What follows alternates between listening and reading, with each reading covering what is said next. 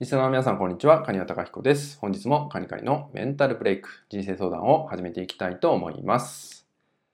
本日いただいているご相談です。えー、子育てについてご相談があります、えー、昨日まで子供がすごくいい感じに過ごしていたんですけど、翌日になってしまうと、ダダをこねたり、昨日約束したことさえ理解してくれない時があります。子供に対してどのようにどの部分を見てあげたらよろしいのでしょうか？といったようなご相談となります。はい。えー、ちょっとね、この相談の方に、えー、後日ね、触れてみたんですけど、何かこう起業されている方で、まあ、ママ企業ってやつですよね、されている方で、えー、お子さんとのね、えー、まあ、お子さんがいながらでも自分のことを頑張っているって方なんですよね。で、えー、まずね、ここで大事にしていただきたいのが、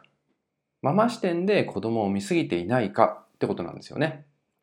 そう。子供自身が、まあ、翌日には、まあ、変わってしまう、態度が変わってしまうってことっていうのは、おそらく伝わってなかったりする可能性が高いんですよね。何かお子さんが満足いかないことが起きているのかもしれない。不満なことがあるのかもしれない。で、もしかするとそれをちゃんと聞けてないのかもしれない。お子さんがそれをちゃんと言えない雰囲気となっているのかもしれないんですよね。これってすごく大切なところで、相手を見れているつもりでも見れていない時っていうのがあるんですよね。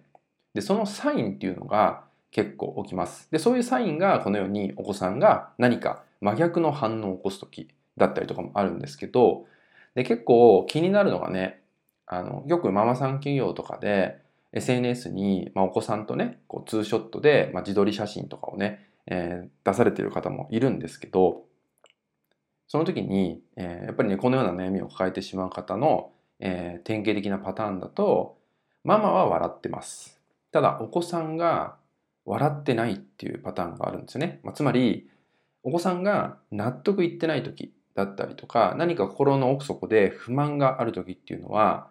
目が笑わなくなる。こんなことが起きます。なので、写真を撮った時なんかに、一度、ちゃんと自分のお子さんのことを見てあげるといいですね。写真を通してまず見てあげる。で、そこでお子さんの目が笑ってないっていうのがあった時に、もう一度ちゃんと、えー、お子さんの高さに合わせて話を聞いてあげるってことをしていただくと、きっとね、こんなことが辛いんだ、悲しいんだってことを話してくれると思うんですよね。で、それがわからないままやってしまうと、昨日約束したじゃないって言ったように、またね、親子喧嘩みたいなことが始まってっちゃって、もちろんお母さんにとってもお子さんにとっても良くない結果となってしまうのででその時に映る姿が写真に出ます。その時に目が笑ってるか笑ってないかっていうのをね是非チェックしてもらえたらなと思います。はいそれではですね今回の内容は以上になります。最後までご視聴いただきましてありがとうございました。